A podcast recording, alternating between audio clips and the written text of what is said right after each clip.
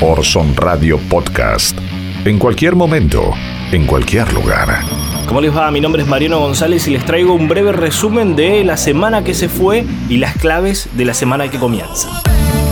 Alberto Fernández, Cristina Fernández de Kirchner, Sergio Massa y Axel Kisilov estuvieron en Ensenada en la presentación del programa Reconstruir, una iniciativa destinada a finalizar la construcción de 55.000 viviendas que han sido paralizadas o abandonadas desde el año 2016. Formaban parte de programas estatales que el macrismo decidió desmantelar. Sin embargo, en los medios de comunicación la noticia fue que Cristina no habló. El periodismo independiente se lució haciendo interpretaciones de la cara de Cristina debajo del barbijo.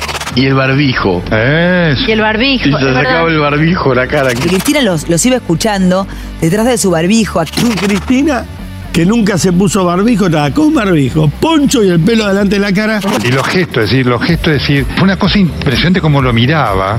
Así que la supervisora del acto hoy, sin duda, era Cristina. El gobierno lanzó nuevas medidas para contener la pandemia. Anunció el último viernes la casi duplicación del universo de la población alcanzado por la tarjeta alimentar. Ahora pueden recibir la tarjeta las madres con hijos de hasta 14 años. La tarjeta alimentar tendrá un monto mensual que se podrá utilizar en alimentos en cualquier supermercado de 6 mil pesos para las madres con un hijo de hasta 14 años. Subirá a los 9 mil pesos en el caso de las madres que tengan dos hijos y a 12 mil las que tengan tres o más hijos. Alberto Fernández pidió colaboración a los formadores de precios. Y cuando yo miro los balances de las empresas alimenticias, cómo perdieron en el 2019 y cómo ganaron en el 2020, no saben lo que celebro que hayan ganado. Pero lo que les pido, que entiendan que están en una sociedad que la está pasando mal, donde el 40% de los argentinos la está pasando mal y que tienen que colaborar con ese 40% que la está pasando mal.